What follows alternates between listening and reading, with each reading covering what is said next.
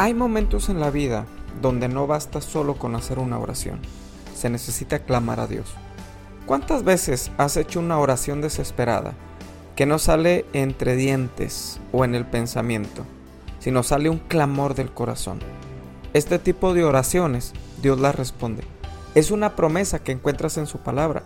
Clama a mí y yo te responderé y te enseñaré cosas grandes y ocultas que no conoces. Dice Jeremías capítulo 33 verso 3.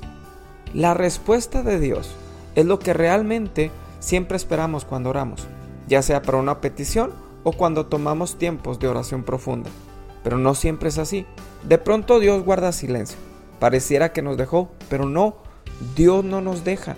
Aunque hay personas que se sienten así de pronto, pero cuando te sientes así, este tipo de oraciones tranquilas, si bien van a traer una una respuesta, van a traer su propia respuesta, no nos llevan a donde estamos esperando. Esas oraciones se tienen que formular con un clamor. Hace unos días atrás leíamos el Salmo 5, verso número 3, y dice, por la mañana, Señor, escuchas mi clamor. Por la mañana te presento mis ruegos y quedo a la espera de tu respuesta.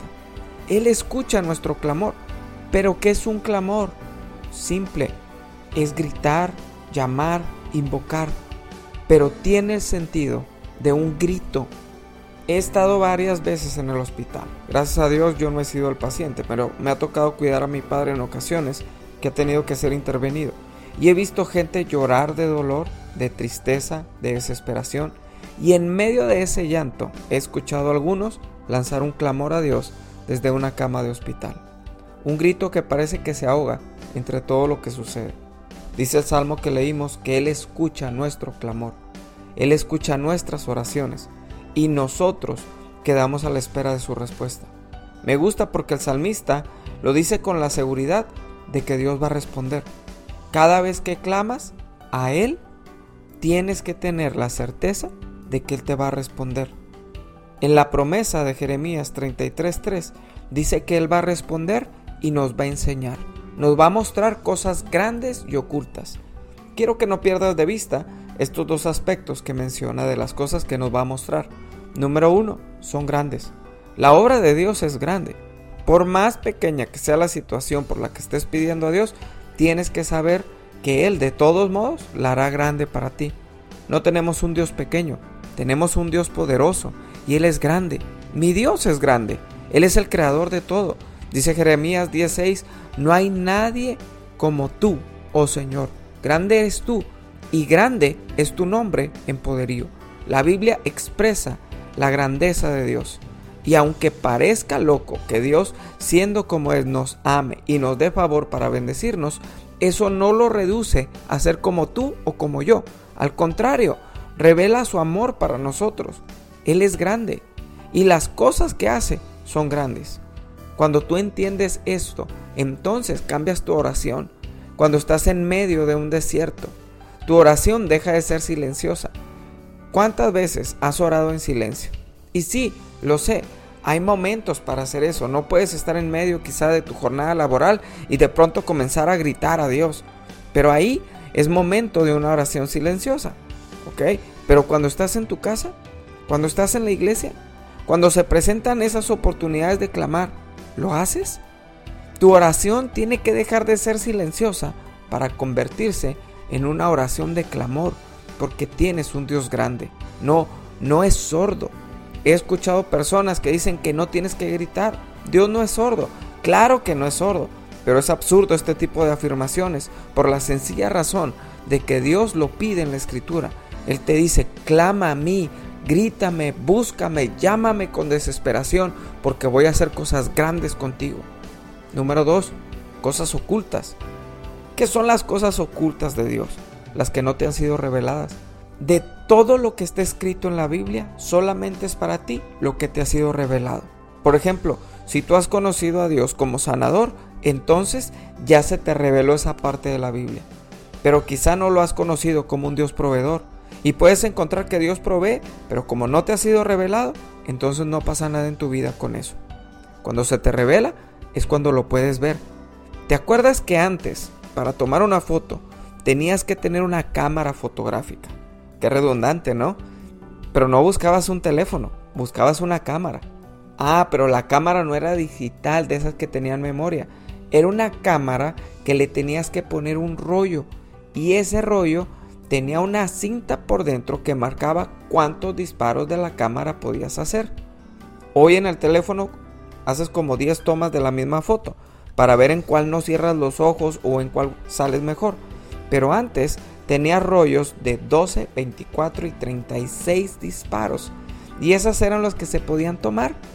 Luego de que se terminaba ese rollo, tenías que sacarlo de la cámara y llevarlo a un lugar. ¿Para qué? Para revelar ese rollo y para poder ver las fotos. Las imprimían y te daban un sobre con esa cantidad de fotos. 12, 24, 36. Tenías que ser muy cuidadoso al momento de sacar el rollo, porque ese rollo, si lo sacabas mal, se podía velar. Y si se velaba, todo lo que habías tomado se echaba a perder. Para poder ver la palabra se necesita que se revele a nuestra vida y comenzar a vivirla desde ahí. Esas son las cosas ocultas, lo que para ti no está revelado. Hay partes completas de la Biblia que no han sido reveladas en mi vida y tengo que pedirle a Dios que me lo muestre. Por eso se lanza un clamor, porque hay una respuesta y entonces comienzo a vivir de manera diferente. Donde no conozcas a Dios en tu vida es donde tienes que lanzar un clamor. Te reto a conocerlo desde ahí, pero con clamor. Aquí las oraciones silenciosas se quedan cortas Aquí tienes que abrir tu boca y gritar que se te revele. ¿Qué necesitas conocer de Dios? ¿Que Él salva? ¿Que Él sana? ¿Que Él liberta? ¿Que Él restaura? ¿Que Él es amor? ¿Que Él es paz? ¿Que Él trae seguridad? ¿Que Él restituye? ¿En qué parte de tu vida no le has conocido y necesitas clamar? Hoy quiero invitarte a que este devocional lo hagas efectivo y en cualquier momento del día puedas clamar a Él. ¿Cuál es tu desierto? Todos tenemos un área en nuestra vida donde no hemos podido avanzar. Es una mentira cuando se nos pregunta cómo está todo y decimos todo está bien. No, te aseguro que no todo está bien. Te aseguro que hay áreas en donde Dios se tiene que revelar a tu vida. Ahí es donde necesitas clamar. Hoy es un buen día para hacerlo. Clamar de verdad Clama en el momento que puedas del día y disfruta de su presencia revelada para ti. Permíteme orar en este día por ti, para que esto suceda y se vuelva un estilo de vida en cada uno de nosotros. Padre, te doy gracias porque nos enseñas a través de la Biblia las cosas poderosas y profundas que has preparado para nosotros. Hoy quiero orar por cada persona que me escucha. No importa qué día lo haga o en qué momento del día. Solo quiero pedirte que traigas un mover en su corazón para conocerte más profundamente y a través de un clamor encontrar las cosas que aún nos faltan a cada uno de nosotros por conocer de ti. Espíritu Santo, incomoda a las personas para que nuestra oración vaya a profundidad y no se quede solo de labios, no se quede solo de pensamientos y sea silenciosa, sino que trascienda sonidos y nuestro clamor se eleve ante ti. Señor, te pido que tú pongas el querer como el hacer en cada uno de nosotros y nos lleves siempre a más en todo lo que pertenece a ti. Gracias por este día, porque es diferente y en estos próximos días vamos a ver cosas poderosas para nosotros en tu perfecta voluntad.